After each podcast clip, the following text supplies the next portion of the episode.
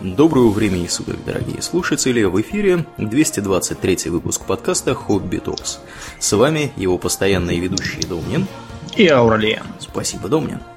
Итак, от тем криптографических, э, шифровальных и прочих стеганографических мы переходим к темам более, так сказать, креативным, эм, э, вымышленным и менее, так сказать, серьезным. О чем мы, Домнин, сегодня будем с тобой говорить? Мы решили поговорить про разнообразных зверолюдов, потому что это очень распространенный э, типаж в разнообразном фэнтези угу. и легендах, э, но из-за того, что оно такое вот древнее и распространенное, многие э, изначально очевидные моменты совершенно перепутались, и поэтому уже из названий некоторых видов видно, что делали это люди без понятия, выдумавшие. И без а, фантазии. Вот, угу. Да, когда мы говорим про всяких там египетских богов, нам зачастую приходят в голову такие персонажи, как Анубис, э, бог с головой шакала, Тот, бог с головой Чибиса или Ибиса. Я никак не могу запомнить, чем разница между этими птицами с длинным носом. Ну, в общем, короче, с птичьей головой. Да. А, какая-то была еще а, гор, у которого ястребиная голова. Угу, угу. Еще был какой-то с бараньей головой, я забыл, как, как звать. Какой-то да. хим, химет, химет, что-то такое. Был такой. Да, ну, в общем, с, с бараньей головой тоже была. Был баст, которая с э, кошачьей головой. Угу. Потому что они кошек обожествляли. А, и не только у них, так много у кого были мифологии со всякими там чертами животных существа. Например, можно вспомнить «Путешествие на Запад». Замечательное древнекитайское произведение. Угу. Я, когда мне было года, наверное, 4, познакомился с э, китайским мультфильмом, который у нас показывали. Я не очень понял, что там происходит, но мне очень понравилось. Я его даже некоторое время назад нашел, снова и посмотрел. Какие-то короли обезьян там, да? Всякие? Да, да, да. Там был как раз этот вот Сунь Вукун, то есть, да, царь обезьян.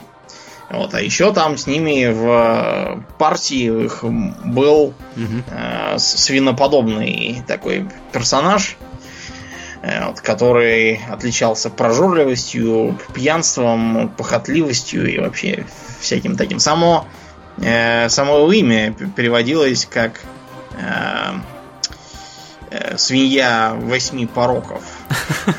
Свинья восьми пороков. Неплохо. Да. Потому что он умудрялся нарушать абсолютно все, что буддизм предписывает не нарушать. Как а они вот, вообще и... в партию-то взяли, мне интересно. Ну, не знаю, как-то вот. Прибился взяли. к ним, да. Прибился, да. Да, так что это дело распространенное. Э, всякие псоглавцы в легендах. Э, но, наверное, одними из самых известных являются кентавры и минотавры. Угу. Потому что они происходят из античной мифологии, которую все любят. Почему вообще возникла эта идея наделять персонажей чертами животных? Потому что это очень простой способ раскрытия персонажа.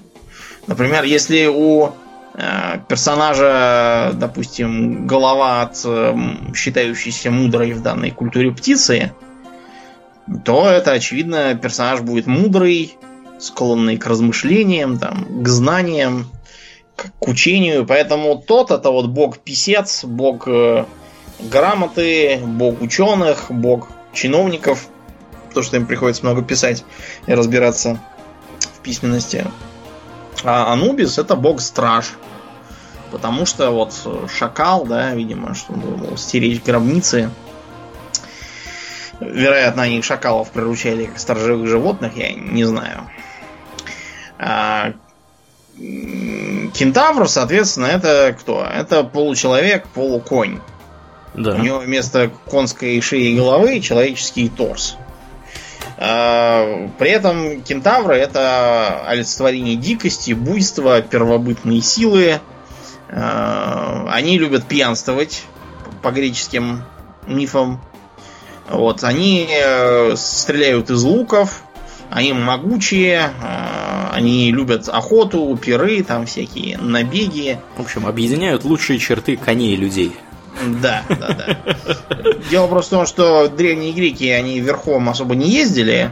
Угу. Вот, поэтому для них э, конь был в первую очередь э, животным, которое табунами куда-то носится и все топчет. Только во вторую очередь уже чем-то ездовым. Да. Ну, надо понимать, что у древних греков, в принципе, в силу их географии расселения, у них не было мест, где можно было пасти коней, поэтому они в основном занимались, занимались каким-то козоводством.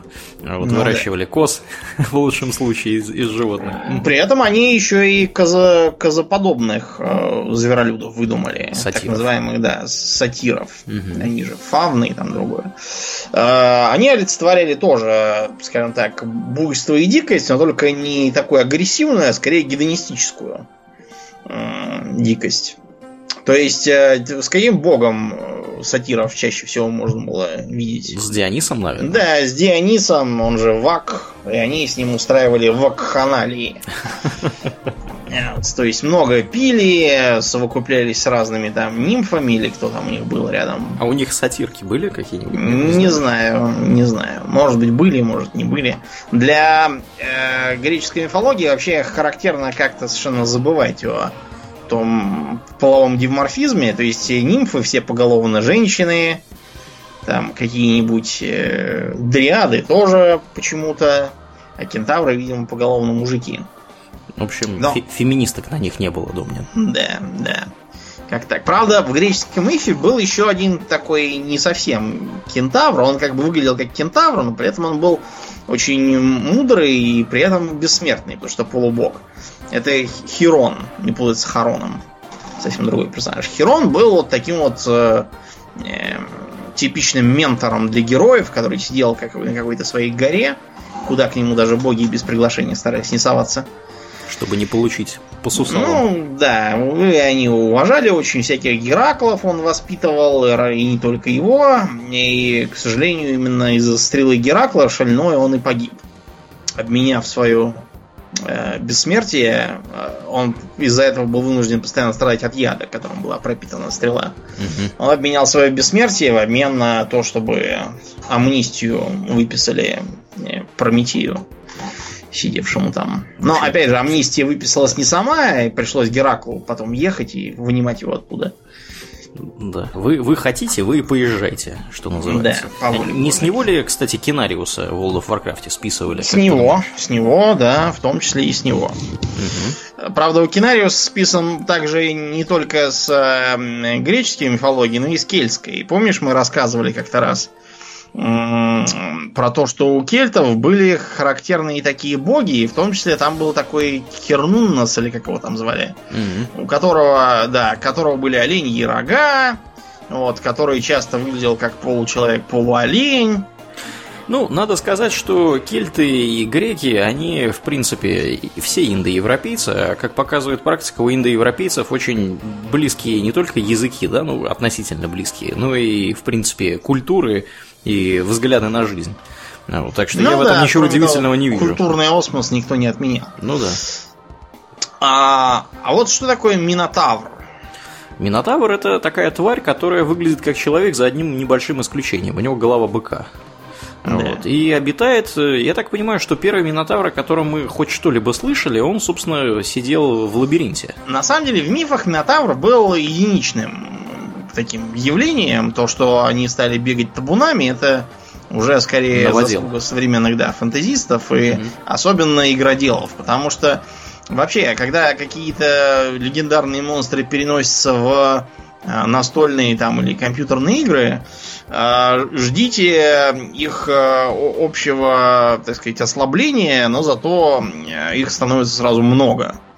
Потому что игроделы всегда нуждаются в каких-нибудь монстрах, которые явно злодейские, которых не жалко убивать.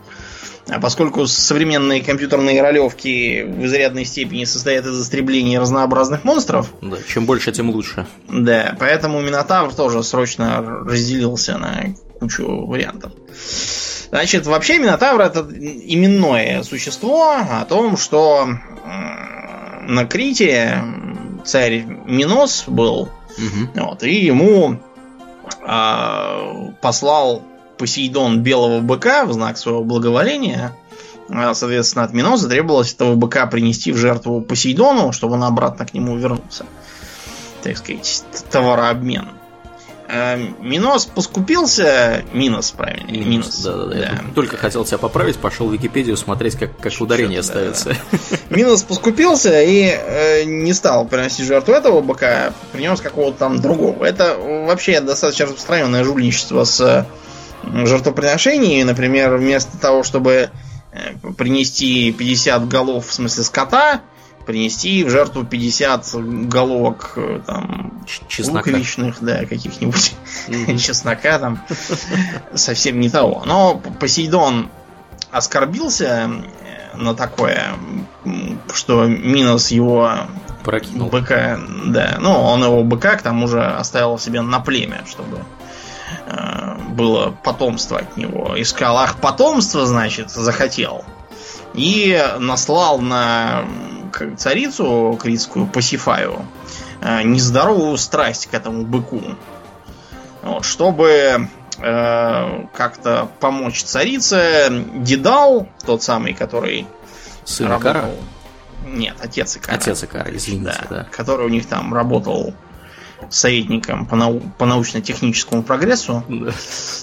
Вот, он создал такой э, муляж коровы, в которую засадил Пасифаю, и, значит, таким образом бык ее и осеменил.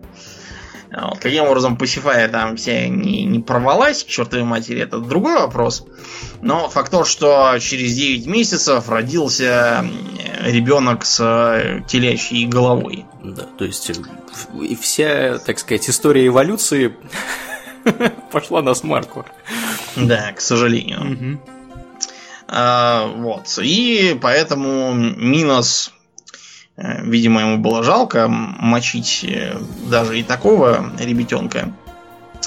Вот. И он э, решил оставить его и посмотреть, что из него вырастет. Но к тому времени, как он подрос, он стал кровожадным и буйным. Вот, стал все ломать.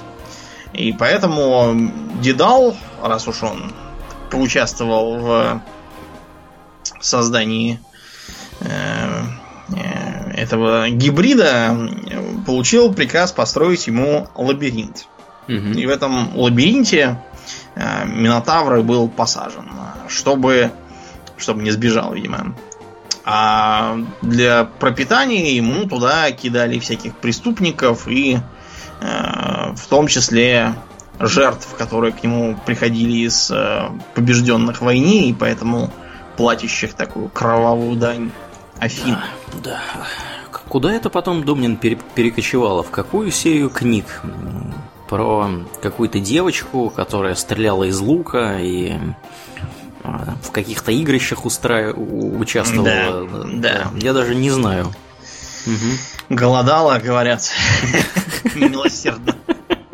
Да-да-да, точно. Я думаю, все мы знаем, да, финал истории, то, что с очередной партии приговоренных э, приехал царский сын Тисей, который при помощи сотрудничества с э, этой самой Ариадной, дочерью Миноса, э, вот, сумел выйти из э, лабиринта по нити, а Минотавра зарезал.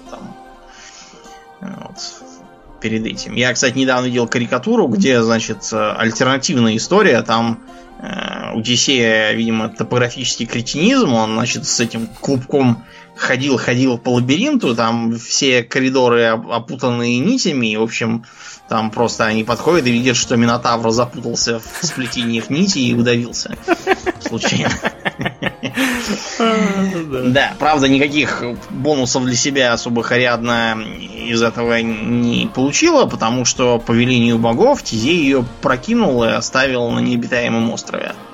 А к ней явился то ли Аполлон, то ли Дионис, то ли я уж сам забыл кто. Да, Дионис, по-моему, явился и забрал ее себе. Что там с ней дальше было, не знаю. Но, в общем, Минотавр на этом греческий и закончился. Э, Теперь, давайте посмотрим. Кентавр, Минотавр, да? Мгм. И тот, и другой имеет э, частью имени слова Тавр, и тот, и другой является гибридом человека с чем-нибудь. А, следовательно, давайте называть а, все гибриды человека с неведомой зверюшкой как-нибудь на тавр. Мгм. Например, если у нас получеловек полулев, назовем его Леонтавр, Например. И так А, далее. а если у нас получеловек полувыхохоль, то выхухоль товар. Выхухольтавр, да, будет Окей. Значит, ребят, слово кентавр обозначает буквально убивающий быков. И это просто отсылка к тому, что кентавры любили охотиться и жили охотой. Да, Вообще Таурус это как бы... Как бы бык и есть. Да. Э, Созвездие Тельца, вот его так называют Таурус. Мгм. Мгм. Э, Что касается до Минотауруса, то это просто Миносов бык. Мгм. Бык Миноса, вот и все. Ну да. И, и, в принципе, вообще-то называть э, производных э, существ в разном фэнтези минотаврами в таком случае неправильно. Там-то никакого минуса нету, и получается, что это простейший анакосмизм выходит, Мгм. да? Мгм. Поэтому в World of Warcraft поступили умно и назвали таких существ тауронами. Без затей. Да, очень правильно сделали, потому что корень понятный, а никаких минусов, которых в Азероте никогда не было, там и, и- и как бы и, и не появилось благодаря этому. Вообще, конечно, думаю, что меня поражает, это насколько они были прошаренные чуваки, когда делали третий Warcraft, в котором, собственно, Таураны и появились, что назвали их просто Тауранами, а не какими-нибудь там Минотаврами. Вот. Что, молодцы, что могу сказать. Но справедливости ради, у них там есть э, магнотавры такие, Ага, которые есть такие. нечто, нечто вроде кентавров, которые, которые вроде как от мамонта скорее, чем от коня. Н- Не знаю, да. Э, Почему? Может быть, просто для, для похожести назвали. С другой стороны, у них есть другие э, похожие гибриды, например, э, кроколиски, которые частью крокодилы, частью василиски. Мгм. Мне это немножко напоминает одну из серий Gravity Falls, где были мужи-катавры. Мужика-тавры. Да, и когда, значит, Диппер с одного встречает, он говорит, там, ты кто? Я, говорит, я мужик-тавр. Наполовину мужик, а наполовину э, тавр. Это как раз, если кто не понял, насмешка над э, неправильно используемым названием. Вот. э, И эти образы пошли кочевать по массовой культуре. Где только нет э, всяких кентавров и, и, и минотавров. В основном, конечно, кентавров. И они есть и в книжках про Гарри Поттера. Помните, там был такой кентавр, как его там звали? Фавн? Или как-то так? Да, да, да, какой-то там Странное был. Да, имя. там не только он один был, там целая Ну, там их много было. было, да. Но просто в цивилизации жил только он один, он тоже был какой-то изгнанник, он у них вел то ли астрономию, то ли что-то такое. Да, я не очень понимаю, как он у них там жил, и чем он, интересно, питался, и как, как вообще все это устроено должно быть. Я не знаю. Например, считается ли, что э, кентавру не нужно одеваться для того, чтобы присутствовать на официальном мероприятии? Или ему надо на торс все-таки пиджак какой-нибудь надеть? Да, да. Не знаю. непонятно, непонятно. Не очень, да. Понятно. Э, Если так подумать, то такая тварь должна быть очень прожорливой, потому что у нее масса-то большая. Вот, и она энергии должна требовать ого-го. Да. А потом еще вопрос, а что она должна жрать, эта тварь? То есть, то ли она сеном питается, то ли она мясоедная, да? Сомневаюсь. С одной стороны, у нее такое, такой объемистый живот, который обычно нужен именно чисто травоядным тварям для того, чтобы вмещать все эти сетки, книжки, чего там у них еще, сычуги, вот, какие-то там еще желудки. С другой стороны, как бы ротовой аппарат у них человеческий, приспособлен скорее для всеядной пищи. Ну да. А, Это э, обошел э, гражданин Льюис в своих книжках про э, волшебный шкаф, колдунью и льва по имени Махмуд. Аслан. Или как? Аслан, да. Ас- Или Асхан. Ас- Нет, Аслан. Да, ну ладно. Асла- Аслан, пусть будет Аслан. Там у него кентавры имели сразу две пищеварительные системы. Ну или, по крайней мере, два желудка, как там упоминалось. Так. И поэтому они просыпались и ели типичный британский завтрак. То есть э, кашу, э, яичницу с беконом, Мгм. бутерброды с ветчиной и вареньем, пили кофе. Ну, как британцы раньше Ну питались. да, да, да, да. Traditional breakfast. А потом э, кушают травку, там, сенцо, овес. А мне вот интересно, как это должно технически работать? Они... Я не знаю, они же даже они наклониться, наверное, так не могут, потому что у нас же позвоночник немножко не такой, как лошадиная шея. Ну да. То есть им надо, получается, присесть или... Я, с другой стороны, очень понимаю, э, каким образом даже если там пригнешься и щипать э, зубами траву и жевать ее не знаю, что-то тут Клайв Льюис немножко намудрил, как мне кажется. Да, мне просто не очень понятно, как это вообще должно работать с точки зрения, как бы вот сейчас вот этим желудком перевариваем, а сейчас вот этим. Да, странно как-то это выглядит. Там, там же гладкая мускулатура, ей невозможно управлять. Это бессмысленно с точки зрения физиологии. Льюис, Хотя, знаешь, да, о чем мы он, разговариваем? Он изучал, да, протестантский фундаментализм, а не физиологию, ему все это было неинтересно абсолютно. Да и такие детали никому не нужны, да. Да, да. Uh, World of Warcraft кентавры есть. И их там даже много, они тусуются в основном в Калимдоре. Ну, не в основном, а только в Калимдоре, в основном вот в центральной части, где у них когда-то давно был целый храм э, Марадон знаменитый. Они являются тоже потомками Кинария, правда, какими-то, видимо, не очень хорошими. То есть э, они сейчас являются чисто монстрами, с ними, по-моему, никакого взаимодействия никого нет. Таураны их кровные враги. Угу.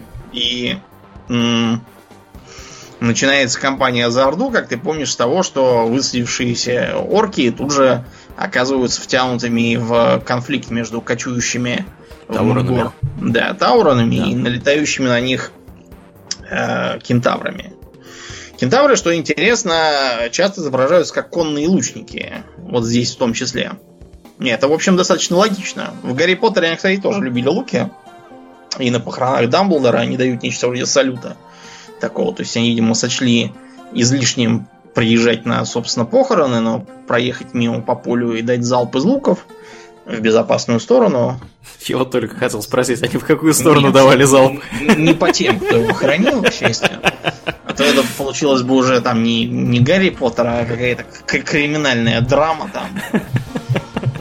На похоронах расстреляли. Расстреляли, да, да, да, точно. Да, ну это, в общем, логично, потому что если уж они стремительно бегающие, почему бы им не быть конными лучниками, в конце концов. Кроме как, того, как лук оружие простое. Да. Лук оружие простое, не требует большой цивилизованности, под силу дикарям, какими обычно рисуют кентавров. Вот я ни разу не видел, чтобы кентавры жили там в каких-нибудь э, сколь-нибудь развитых постоянных поселениях. Потому что, да, это будет трудновато, я думаю, при, при их габаритах и при их необходимости э, Постоянно что-то есть? Есть, да. Бегать у них, наверное, застой будет, иначе в ногах какой-нибудь. Варикоз. А вот помнишь в Disciples, там у эльфов э, одними из бойцов первой линии были как раз э, несколько разновидностей кентавров. Да, не помню, но верю тебе на слово. Кентавры обычные, они там были с копьями, такие бойцы первой линии. Их можно было развивать либо в кочевых кентавров, которые с таким бердышом угу. были, либо в бронированных кентавров, которые носили кирасу, шлем и такой рыцарский ланс. Эти ни в кого не развивались, а кочевые, кстати, довольно бессмысленные сами по себе, потом могли развиться в диких кентавров, которые были гораздо крупнее физически и такой дубиной всех побивали. Честно говоря, дубина довольно сомнительное оружие для э, копытного такого существа, ну да ладно. Ну да. Дубины, когда ты машешь дубиной, у тебя как бы важна устойчивость, э, так сказать, в поперечной проекции. Э, когда у тебя четыре ноги, тебя должно колбасить Странно. просто. Кроме того, вообще, зачем тебе дубина, если ты можешь просто встать на дыбы и пробить передними копытами гораздо любой дубиной. Может, брюхо не, не хотели открывать они? Ну, может и так. Потом была такая э, серия ролевых э, игр, Shining Force. Так. Она была еще в эпоху там Nintendo, всех этих приставок. И я в нее играл на эмуляторах, когда я прозябал с Pentium 200 в 2003 году. Надо было чем-то себя развлекать. Вот я играл во всякую, во всякую классику. И там э, надо было создать... Игра была вот по типу всяких Final Fantasy старых. Вот. э, То есть надо было собирать партию из разнообразных персонажей, ходить там по городам, по, по миру, выполнять всякие задания и биться в пошаговом режиме с э, разнообразными монстрами. Довольно интересно было, особенно для той поры, в какую это создавалось. Так вот, там а, помимо разных э, типичных бойцов, типа там лучника, воина, там какого-то священника или священницы, я уже забыл. Там еще был такой класс рыцарей. Но на самом деле рыцари все там были поголовно кентаврами. То есть это как бы кентавр, который одет по пояс в рыцарские доспехи, и либо атакует с разбегу лансом, либо они там еще могли такие метательные дротики кидать. Типа пилумов. Да, типа пилумов этих самых. Вот такой, такой забавный подход. Я, кстати, когда увидел, думаю, действительно, как логично, на самом деле. Это было до того, как я видел Disciples, поэтому... Да, так что с кентаврами обычно в играх и вообще в вымышленных мирах э, нет никаких проблем. Даже вот у зверолюдов из Вархаммера. Там есть свои кентигоры, как их называют. Они выполняют у них роль такой мобильной кавалерии. Вооружены они могут быть либо копьями для атаки с разбегу, либо луками для того, чтобы обстреливать неприятеля. Мгм. Вот такой вот э, забавный гибрид. А, Минотавров тоже в э, фэнтезийных мирах довольно много. Я вот помню, что в моей любимой части Меча и магии, восьмой, там один из персонажей доступных классов, я имею в виду, это как раз Минотавр. Вообще, в вселенной Меча и магии с Минотаврами полный порядок. Они как-то эм, еще в третьей части были частью войск подземелий. Там можно было в подземном замке для них построить особый лабиринт. Вообще вот этот вот штамм, потому что минотавры живут в лабиринтах или лабиринтоподобных э, сооружениях каких-нибудь, достаточно живуч. Он много где распространен. Вот. И в мече и магии, что интересно, минотавры очень любят топоры. То есть там и в героях они с топорами рассказывали, и Мгм. в мече и магии там у них гроссмейстерство было достижимым, по-моему, всех видов оружия только в топорах. Вот, и всякие там э, типы оружия так и назывались, там, топор Минотавра. Двуручные такие секиры. Вот. К сожалению, там они не могли носить ни шлемов, ни сапог, что несколько снижало их как защищенность, так и всякие там плюсы к характеристикам, которые можно было заиметь за счет качественного снаряжения. В принципе, мне кажется, понятно, почему топоры, потому Ну. что минотавры это здоровенные такие твари, которые, если проводить аналогии с реальностью, в принципе, являются некоторым аналогом бородатых из э, скандинавского Ну да. полуострова, которые поголовно практически все пользовались топорами. Ну, конечно, Изящным фехтованием Да. как-то не очень для них. Рубили, так сказать, всех направо и налево. Ну и минотавры туда же. Ну да. Что интересно, у изначального Минотавра никаких копыт не было. У него были самые обычные человеческие стопы. Э, Копыта появились уже потом. Не знаю почему. Я думаю, что оттуда же, откуда и у чертей копыта. Ну, видимо, да. Мы, кстати, про смешались чертей ничего не сказали, и про всяких дьяволов и демонов, а они же тоже, на самом деле, по сути... А дело вот в чем. Мы уже упоминали э, вот эту вот идею о том, что старые боги быстро сделали с приходом христианства приспешниками сатаны, поэтому Мгм. рогатость, хвостатость, копытность, волосатые нижние лапы, все это сразу стало считаться за черту м, всяких демонов, дьяволов и тому подобного. Мгм. Так же, как, э, к примеру, почему черти э, орудуют вилами. Ну, не вилами, разумеется, а трезубцами, на самом деле. Боевыми. Да, Потому что вот трезубец достаточно типичный э, атрибут античных богов. И у кельтских богов, кстати, тоже. Мгм. Поэтому Посейдон, помнишь, был с Конечно. э, вилами? Ну вот, когда... Ак- Аквамен тоже с трезубцем. Да. Знаешь, когда Париж, по-моему, осаждали, там у них есть э, памятник, на котором как раз стоит Посейдонс. Или Нептун, как они его называют. Я думаю, что французы скорее говорят Нептун.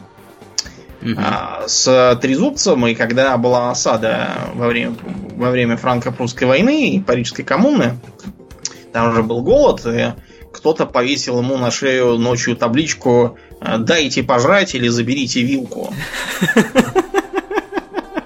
А у нас в Питере тоже есть свой Нептун.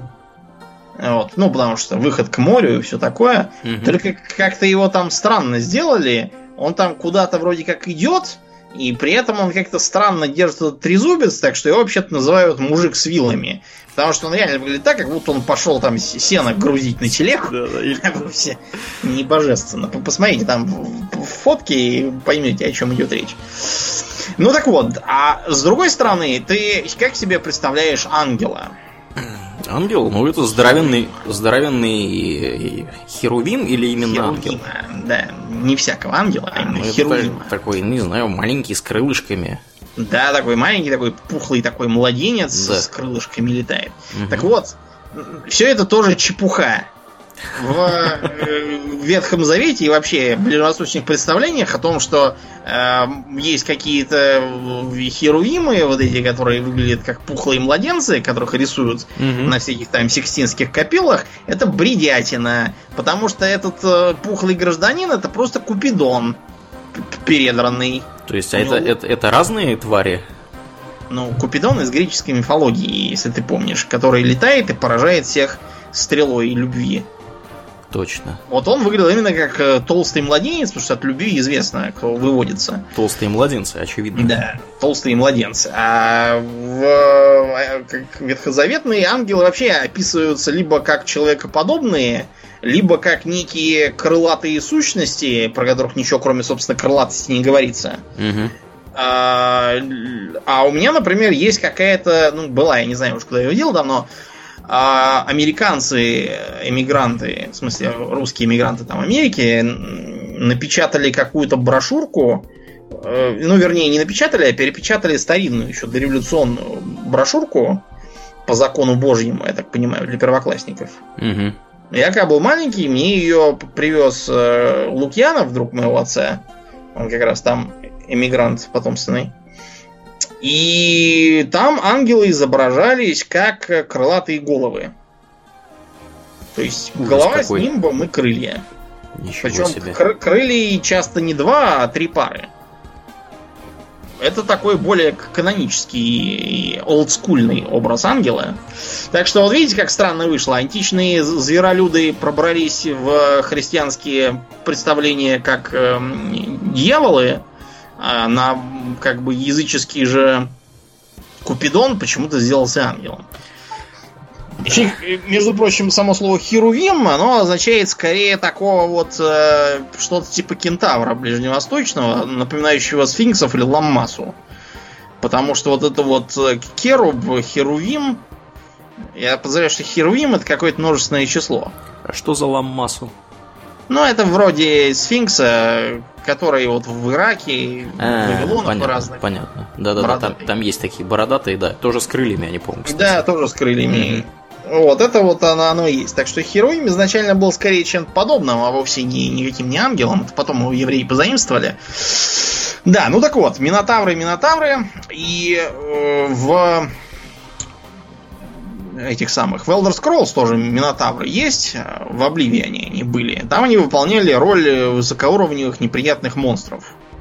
Выглядели как такой поросший э, шерстью могучий такой гуманоид с э, черной бычьей головой и вооруженный какой-нибудь кувалдой. Я помню, что как- когда они мне стали попадаться, у них были стеклянные молоты, вот эти вот из зелененького вулканического стекла. Мгм. Да, поладить с ними никак было нельзя, только биться сразу. А, вот. Э, Варх- Вархкрафтовские таурены, они достаточно сильно отличаются от своих собратьев. Потому что, во-первых, они косплеят кого?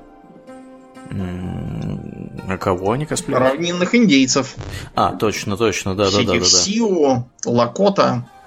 Всякие перья, вигвамы. Ну, на самом деле, это типи, а не вигвам. Правильнее. Э, Тотемные столбы, которыми, они, помнишь, даже в третьем Варкрафте пользовались как оружие почему-то. Мгм. Довольно странный выбор оружия. Да, всякие там шаманы, мать-земля, перекочевки, э, вожди. Вот такие отсылки к э, индейцам равнин. И что забавно, у них поначалу не было ездового животного в World of Warcraft. Они сами, сами этого, бегали. Да, у них вместо этого была такая способность, они начинали бежать, когда через некоторое время у них включался режим, после которого они бежали все быстрее, а потом, по-моему, то ли на четырех лапах предполагалось, ну, по-моему, до этого не дошло еще. Они просто бежали быстро и в итоге достигали скорости ездового животного. Но от этого было решено отказаться, потому что это сильно мешало PvP. Что, в принципе, логично. Такой же фокус, кстати, потом пытались повторить с Воргенами, но в конечном итоге, э, я так понимаю, что у них какой-то промежуточный вариант оказался. То есть Воргены могут бегать э, на четырех лапах, но, в принципе, при этом тоже пользуются ездовыми животными, если да. не изменяет память. Угу. Да, в целом Таураны там такие все спокойные достаточно, эм, философски смотрят на мир, да, и враждуют с э, этими с кентаврами. Зато с ночными эльфами у них такой, ну не то чтобы мир, потому что все-таки Орда и все такое, но за счет того, что и те, и другие исповедуют друидизм, у них э, есть Nightglade, угу. чисто друидическая область, где они вместе там тусуются, и никто ни на кого не нападает. А помимо э, конеподобных, есть же еще э, львоподобные такие вот существа, у которых корпус льва, но только вместо львиной головы такой человекообразный торс с руками и с головой. Правда, в чертах лица все равно что-то такое львиное, а кроме того, характерная такая борода без усов и грива волос, образующая некое подобие львиной гривы. Так вот, это правильно называть никаким не леонтавром, это глупости, а леонидом, и, между прочим, имя Леонид обозначает именно сын льва. Угу. Как бы вот у англоязычных есть э, суффикс link, э, который э, или ing там, который придается, чтобы показать производность. Да, да. А вот, вот у греков был как раз ид, Леонид. Не случайно того, который там в Спарте любил побросать персидских послов в колодцы и поорать угу. диким голосом. Его называли именно так. Это вот был э, было имя, которое долженствовало означать храбрость и воинское искусство. Потому что э, Леониды даже более воинственные, чем кентавры. И то, что о них писал, например, Ктесий, вот он говорил, что с Леонидами надо преисполняться пацифизма поскольку сражаться с ними совершенно невозможно. Они невероятно могучие, свирепые и так далее. И вообще превозмогают постоянно. Да, да.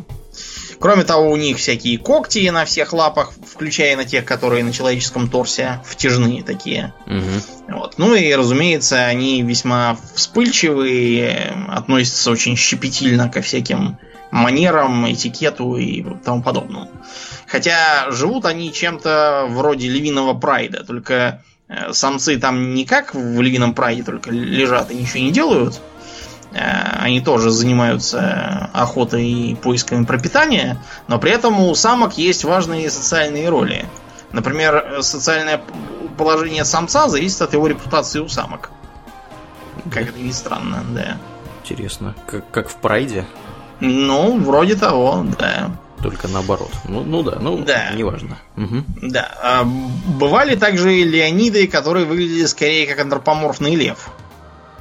Вот, да, тоже описывались такие. К сожалению, вот это вот слово Леонид почему-то совершенно утрачено и забыто. И его никто не помнит. Вот. Вместо этого изобретают каких-то безграмотных леонтавров. Леонтавры, да, это, конечно, позор, что сказать. Э, возвращаясь к Минотаврам, вот эта вот идея с э, лабиринтами для них, она э, достаточно э, часто используется для описания каких-нибудь психологических особенностей. К примеру, того, что э, у Минотавров очень хорошая пространственная память. И они никогда не э, теряются и не забывают маршруты и всегда могут выйти откуда-то, куда бы они там не забрели. А, в, скажем, ролевых играх по драконовым подземельям у Минотавров есть всегда иммунность к заклинаниям, сбивающим с толку. Потому что они так называются мейз, буквально лабиринт. Вот, они к ним иммунны. Отмечается то, что они любят жить во всяких запутанных э, и э, э, не имеющих четкого плана сооружениях. Это не обязательно именно лабиринт рукотворный. Это может быть сеть пещер. А может быть, как вариант, какая-нибудь старая канализационная система под чьим-нибудь городом. Неважно, живым или разрушенным. Вот всякие руины тоже годятся. Эм, Минотавры, живущие в мире Pathfinder, про который мы не так давно рассказывали. Да, про который буквально вчера вышло в общий доступ. Да, да, да. Но там тоже есть минотавры. Вот, они э, считаются проклятыми какими-то там богами. Вот, но сами минотавры эту легенду ненавидят и утверждают, что их никто не проклинал, а их наоборот вывел какой-то э, один из демонов по имени Бафомет. Ну, высших демонов имеется в виду. Для каких-то там своих целей. Они селятся вот в таких вот э, лабиринтоподобных э, конструкциях и очень любят заманивать туда всяких там приключенцев и путников. Для этого они, во-первых, э, всячески провоцируют зайти туда, например, э, оставляют там какие-нибудь, ну, немножко сокровищ у входа, чтобы это выглядело так, как будто там внутри еще больше лежит. Вот прямо приходи и бери. Mm-hmm. Вот. Или, например, если пришла группа, они ее начинают, пока они там все заблудятся, перепугаются и потеряются совершенно, mm-hmm. они ее полностью никогда не истребляют, а всегда кого-нибудь одного выпускают. Чтобы Для того, чтобы ужасов он, рассказал. Да, чтобы он рассказал ужасов, чтобы там все загорелись жаждой мести и пришли какие-нибудь новые дураки. Такие же. У них такой своеобразный спорт. Так они это... А, это у них спорт. Я хотел как раз спросить, они жрут, что ли, всех этих приключенцев? Или просто и, и жрут тоже. ограбляют их, или как это у них Нет, устроено? И, и жрут тоже, чего же mm. не жрать. Если еда приходит сама... Да, почему не сажать? Угу. Тут вот обратный пример. Теоретически зубы быка абсолютно никак не приспособлены для того, чтобы потреблять э, живую плоть. То есть, если дать корове кусок колбасы, она не откажется, и потом скот во многих странах откармливают э, костной и рыбной мукой. Угу. И они прекрасно едят.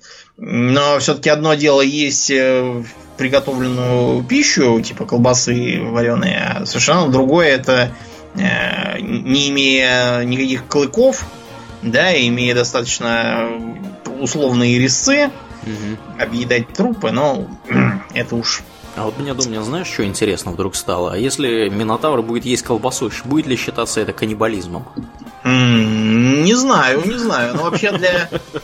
Мы сейчас на Вархаммер придем, потому что там очень широкая тема. Там каннибализм как раз у них встречается. Вполне себе.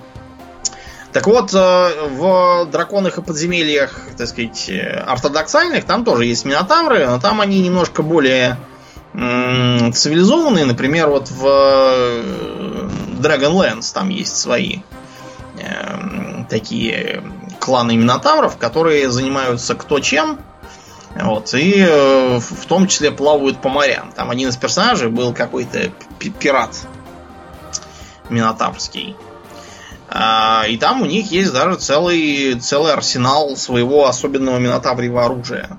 Например, что-то вроде кастета, а, такой э, абордажный палаш с пилообразной заточкой с одной стороны, а, катар. Катар это не старое название гастрита, а такой, знаете, кулачный кинжал или короткий меч. В Юго-Восточной Азии такие действительно есть словцо, по крайней мере, оттуда, из индийского, из какого-то. Да, не путать с католическими еретиками.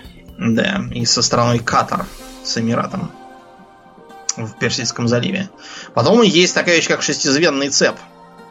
Ну, то есть, представьте себе, нунчаки это двузвенный цеп, а у них такой вот длинный шесть железных брусков, соединенных цепью, и они как-то им так пользуются на манер кнута или цепа. Вот. Э, и какие-то комбинированные, например, есть э, какое-то двухконечное копье, у которого посередине еще щит типа баклера. Угу. Честно говоря, половина этого арсенала звучит так, как что, чтобы им пользоваться, нужно быть не то, что минотавром а, не знаю, шестируким Буддой каким-нибудь. Но они там как-то, видимо, приспособились. Да. Кстати, что интересно вот про э, про всякие цепы, почему-то с цепами часто рисуют другой вид э, человекообразных, вернее, зверообразных гуманоидов, псоглавцев. Они же гнули. Вот их часто изображают с цепами. Почему? Почему-то вот так как-то получилось. Повелось. Повелось, да. Вообще, про псоглавцев самое интересное то, что есть же христианский святой, который был псоглавцем. Внезапно. Святой Христофор. И можете найти православные вполне себе канонические иконы, где там такой псоглавец с нимбом, гноль чистой воды. Да. Да, забавная такая. А как его не сожгли на костре? Не знаю, как-то вот, видимо, было сочтено, что у него есть душа или что-то вот такое. Наверное, не знаю. Как-то вот, да. как-то так. Интересно. Получилось. Да, но, конечно, самая интересная система целая построена вокруг зверолюдей в Вархаммере, потому что там это одна из сторон конфликта, которая, впрочем, примыкает к хаосу и служит ему. За них можно поиграть и как раз Warhammer Total War. Так вот, э, зверолюды там считаются одним из э, древних э, аборигенных народов Старого Света, которые зародились как раз во время вторжения хаоса первого. Считается, по крайней мере, гномий миф, так как это описывает, что некие северные кочевники там разводили скот, а во время разлома, превратившего приполярные зоны в пустоши хаоса, на картах там написано «Here be demons», вот, они со своими стадами как-то слились воедино и получились первые зверолюды. Да. Ну и как бы не будем забывать, что под воздействием варп-излучения такое происходит на регулярной основе нынче. Повсеместно, да. да. На самом деле зверолюдом может стать, э, во-первых, может родиться ребенок в семье с рогами и копытцами и шерстистой. Таких принято подвергать экстерминатусу сразу, но часто бывает так, что родители не в силах это сделать, либо относят его в лес и оставляют, либо пускают его в тростниковой корзинке плыть по реке. Как а все мы знаем... Крошку тралы. Да, все мы знаем из мифов, что, что заканчивается всегда одинаково. А в нашем случае очень быстро прибегают чувствующие это зверолюды, забирают малыша себе и выращивают его как э, часть своих стад. Ну, вообще, у меня такое ощущение, что зверолюды, они повсеместно сидят и наблюдают а практически есть, да. в режиме 24 часа за тем, что происходит. Ну, видимо, не знаю, как-то, видимо, их хаос там ведет куда-то. Но mm-hmm. вообще-то зверолюды действительно повсеместно представлены в Старом Свете. Они что в лесах Бретонии живут, что в многочисленных лесах э, Империи. Вот, есть они и в южных пустошах, ну вот, там их много, они бегают по всяким там в Исталии есть, в Телее тоже есть. Вот, везде, где есть э, всякие дикие зоны, вот они их там обхаживают, у них свои. А дикие зоны там есть везде, скажем везде, прямо. Да. Лесными тропами они перемещаются, бегают они быстро, бежать могут долго. Вот, их довольно много. Сами они тоже плодятся, потому что у них всегда есть с собой э, самки, вот, и самок, правда, гораздо меньше, чем самцов. Вот, зато они очень плодовитые и заводится потомство таким образом. Кроме того, изредка бывает так, что мутации подвергается уже взрослый человек, вот, у которого там вдруг вылезают рога, вот, всякие когти, и его тут же, конечно, выгоняют из поселения, он примыкает обычно к какому-нибудь из кочующих стад, там занимает там низшую э, ступень социального древа у них. А, в целом про них стараются особо не думать люди, чтобы зря себя не расстраивать, но э, бывает и так, что зверолюды считаются, особенно в крупных городах, э, угрозы уже давно-давно миновавшие, потому что, во-первых, их уже там давно почти всех истребили, как наивно полагается, mm-hmm. а во-вторых, ну это когда-то там давно, еще во времена до Сигмара, они были опасны, а теперь-то у нас же вон и пушки, и ружья, и стены, и замки. Мы их... Так вот, это летальная ошибка, какую-то вот только можно сделать, потому что, во-первых, у зверолюдов, несмотря на всю их кажущуюся примитивность, достаточно изощренный интеллект, а во-вторых, у них есть бзик небольшой. Для них тем э, интереснее и желаннее цель, чем более она цивилизована и чем более надменно смотрит на, на них, как на дикарей. Поэтому они очень любят как раз нападать на всякие благоустроенные места, все там разрушать, сжигать, загаживать и устраивать там всякие свои алтари, на которых э, развешивать э, снятую с людей кожу. Черепа, позвоночники, ну, да. в общем, вы поняли. Делать себе украшения там всякие, да. И, и, разумеется, пожирать людишек, потому что они вообще жрут все подряд. То есть они едят пойманных людей, это у них деликатес. Деликатес в такой мере, что он еще и определяет социальный статус. То есть тот, кто много ест человеченки, тот значит крутой. Поэтому за какую-нибудь там одну доставшуюся при руку оторванную зверолюд готов драться не на шутку, а прямо до смерти с другими желающими, кто хочет ее отобрать. То есть это посягая как, на его авторитет. Как икра у них красная. Ну, вроде того, да. Икра как баклажанная. Видимо, баклажан, заморская, да. Икра заморская, баклажанная. Да. Баклажанная. Вот. А, кроме того, они после битв сожирают и своих тоже павших. Вот, всяких раненых тоже могут добить и съесть, или там в разных там дуэлях и просто драках, которые у них вспыхивают постоянно. Павшие быстро сжираются коллективно. Иногда еще не успев даже помереть толком.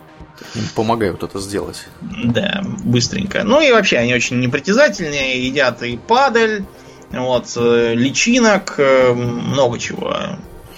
Вот, они едят. Э, разумеется, все они весьма живописно выглядят, в том смысле, что были все они невообразимо грязные. Вот, кишат блохами, всякими клещами. Вот, и постоянно от этого почесываются. А, потребляют также и членистоногих, например, которых в лесах находят с голоду, если мяса нет.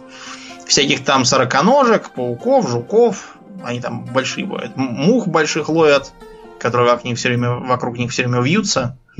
Ну и да, стараются отследить там человечка какого-нибудь.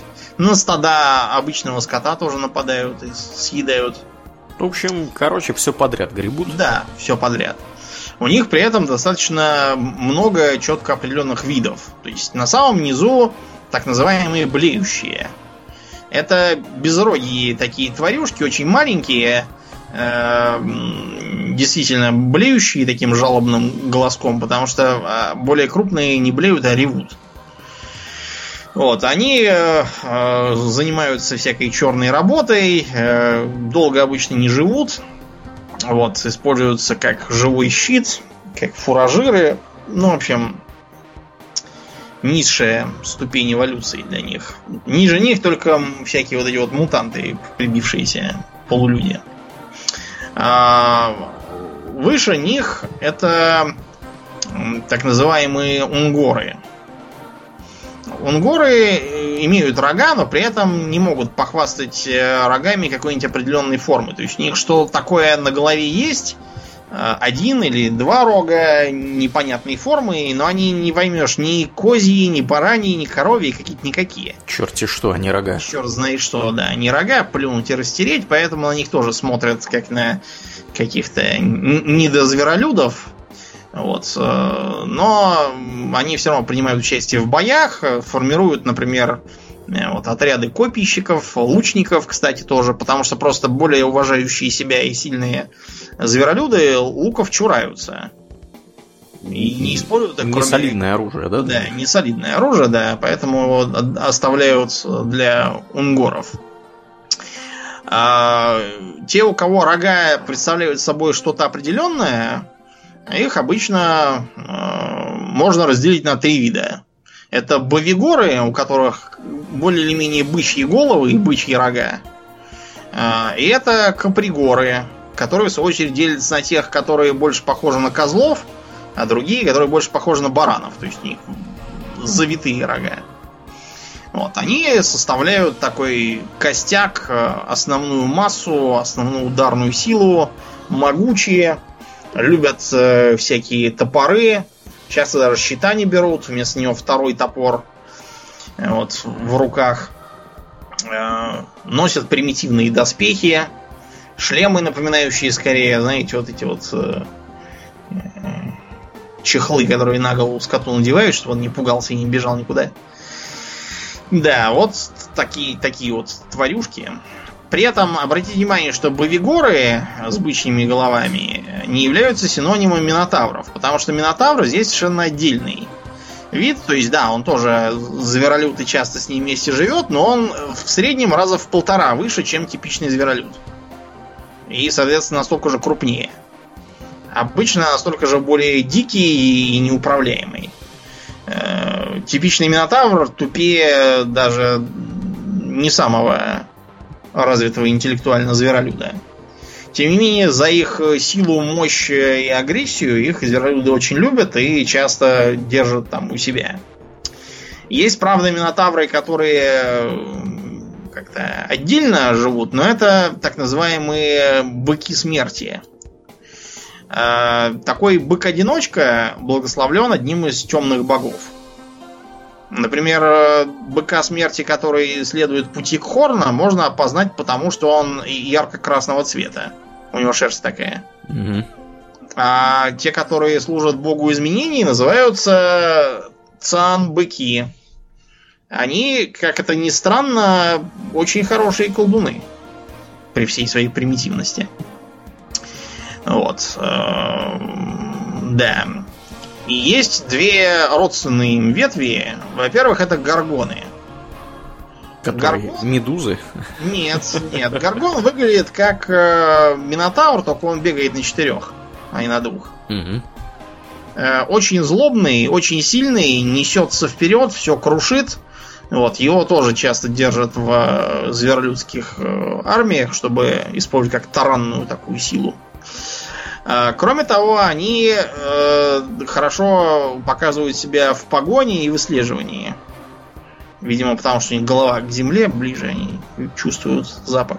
Хотя, казалось бы, зачем быку обладать э, развитым обонянием? Чем быку обладать плотоядностью, начнем с этого. Да, да, да, это тоже верно. Я бы ожидал Нет, ну, такого от какого-нибудь волка или еще от кого-нибудь. Все зверолюды, вот что интересно, они все выглядят как Э, травоядные животные, но при этом они все плотоядные, у них всех весьма э, хищные острые зубы с клыками, что интересно. Чего у нормальных травоядных просто нет. Но тут придется сказать, это все хаос. Что же вы хотите? Он... Энергия люди, варпа. Да, люди, которые следуют э, цинче, он вообще перьями порастают и крыльями. Да уж. Что вы хотите? А есть еще гигантские кигоры. А это что за твари? Это циклоп такой. То есть это высоченный метров 6, э, хотя и сутулый э, такой зверь. Э, похож на Минотавра, часто с рогами, но у него один большой глаз посередине. Оба. Что тоже как бы не очень, мне кажется, продумано, потому что, ну, порази его в глаз, и он, как он будет биться-то дальше, ну, не видя. как, он озвереет, освирепеет, понесется все крушить.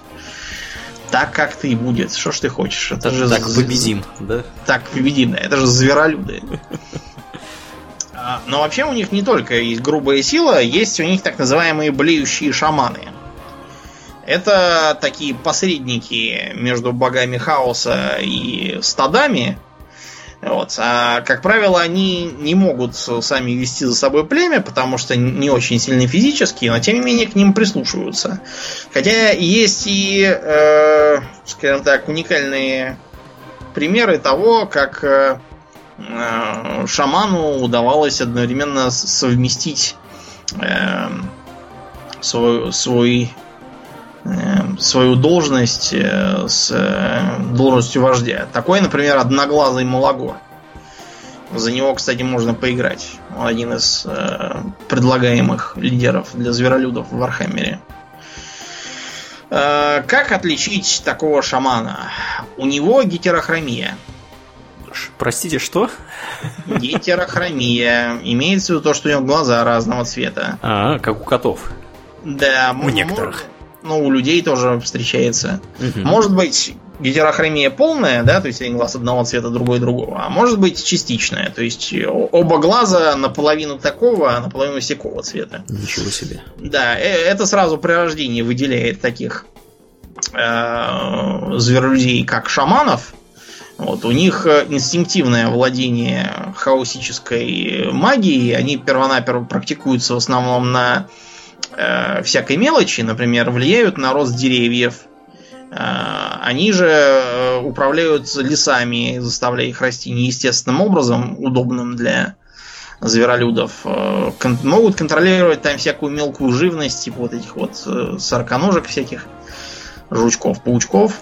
Они же проводят э, то, что у хаоса заменяет службы богам. Э, они приносят жертвы. Они получают видение, как правило, если зверолюды ни с того ни с снялись с места и куда-то понеслись, это означает, что у блеющего шамана э, пришло какое-нибудь там очередное озарение, которое его куда-то там повело, а за ним и весь все остальное стадо. Особенно разумеется, ненавистные им имперцы, хотя достается и бретонцам, и лесным эльфам. С лесными эльфами у них тоже старые счеты, потому что и те, и другие любят жить в лесах, вот, и им там э, тесновато становится всем вместе. Они же проводят, кстати говоря, гадания. Одним из, наверное, самых популярных видов гаданий у зверолюдов является гаруспия. Гаруспи это гадание по потрохам и кишкам, по всяким. Да, давненько мы не видели такого. Со времен античности, наверное, да, да. или Рима. Да, гаруспики у них, у них там. Гаруспики, которые гадали по потрохам жертвенных быков, а вот тут быки гадают по потрохам жертвенных людей. Достаточно иронично получается. Но в целом нельзя сказать, чтобы зверолюды так уж сильно понимали идеи хаоса и вообще имели четкое о нем представление. Для них главным является культ силы. Хаос поддерживает культ силы, значит, хаос прекрасен. Основные категории, которыми мыслят, это именно сила и слабость. И они считают, что поскольку они сильны по сравнению с людишками, эльфами, гномами и всеми остальными, то они предназначены править миром.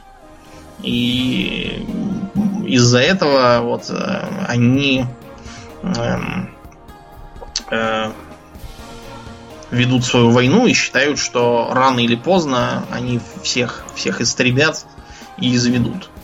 Э, среди бывалых всяких там лесников, лесовиков у людей распространено совершенно фаталистическое представление о том, что когда-нибудь все опять зарастет лесом и править будут опять копытные как они их называют. Между прочим, копытные это распространенный эфемизм для зверолюдей в Архамере. Распространен у тех, кто живет в непосредственной близости и доступности от них. Ну как, чтобы не накликать лишнее. Поэтому их не называют зверолюдами, а именно называют копытные просто. Вот. Есть у них и нечто вроде своего языка так и называется зверский язык. Это что-то такое э, ревущее, мычащее, эм, блеющее, э, во что они превратили темный язык, на котором пишутся хаоситские книги. Как это все работает, непонятно. Э, ни одного человека, сумевшего сколь-нибудь овладеть этим языком, неизвестно. И не стать зверолюдом при этом. Да. При этом, да. Вот. А с людьми, если зверолюды говорят, что, как вы понимаете, бывает довольно редко, они стараются использовать э, темный язык, которым они более или менее владеют. Ну и до остального приходится догадываться по размахиванию рук вот, и встряхиванию рогов. Постоянных поселений они не делают, у них есть просто лагеря, которыми они встают. Выглядят они вот как стадо. То есть в центре э, костры, у которых греются наиболее сильные и высокопоставленные. А дальше так вот концентрическими кругами расходятся все менее и менее авторитетные слои. Э, внешний круг это всегда вот эти вот самые Всякое быдло. блюющие. Да. да, всякое быдло для них. Да, вот такая вот э, страшная, конечно, э, сторона конфликта. Несмотря на то, что вот в компании она пока что довольно скверно представлена, то есть э, у них там просто система Орды, да, они бегают примерно как вот хаос там или орки, если они оставлены без, э, без поселений. Проблема в том, что они обычно просто не успевают более или менее раскачаться. Э, их уже кто-нибудь успевает прибить. Ну да, и причем и все их ненавидят и начинают ну, за да. ними сразу охотиться, как только эти товарищи появляются на карте. Ну да, да. Тут, видимо, надо то ли искусственный интеллект дорабатывать, только, то ли баланс подкрутить, я уж не знаю. Потому что на моей памяти был только, по-моему, один раз. Я играл за Хаос. А, нет, я играл не за Хаос, я играл за Северян. Когда а, одни один из отрядов этих самых орд зверолюдов действительно сумел дорасти до более или менее серьезных сил, и он, да, здорово поддержал мои усилия. Но это просто потому, что я уже сам там всех громил, бретонцев и имперцев, а им оставалось только в безопасности грабить слабые города и разореть. Так что, да. Но мы их еще увидим 26 числа, потому что грядет новое обновление. Можно будет поиграть на большой карте. Вот. И э, посмотрим. Угу. Может, они в новом свете тоже будут. Ну вот. Пожалуй, достаточно. Да, будем закругляться, подбивать, так сказать, бабки. Э, как обычно, у нас организационная информация в конце. Э, э, мы призываем всех, кто слушает нас в iTunes, оценить нас в iTunes. Э, Все больше и больше людей это делает э, на нашу, так сказать, на нашу радость и на наш, к нашему счастью. Это позволяет, друзья, подкасту быть более заметным для другой, других, так сказать, людей. Поэтому, если вы нас в iTunes слушаете, пожалуйста, сходите, не поленитесь и поставьте нам там оценку. Вот. А на этой неделе, как обычно, мы благодарны нашим всем подписчикам на Патреоне. В особенности мы благодарны комраду по имени BSO. Я не знаю, что это означает, но, видимо, что-то хорошее. А также Владиславу Рафаэлю, э, комраду по имени Зяблик и Александру Шерману. Спасибо вам большое, ребята, за вашу посильную помощь. Ну и на этом, в принципе, у нас все. Я напоминаю, что вы слушали 223 выпуск подкаста Хобби Токс, а с вами были его постоянные ведущие Домнин и Аурлиен. Спасибо, Домнин. Всего хорошего, друзья. Пока.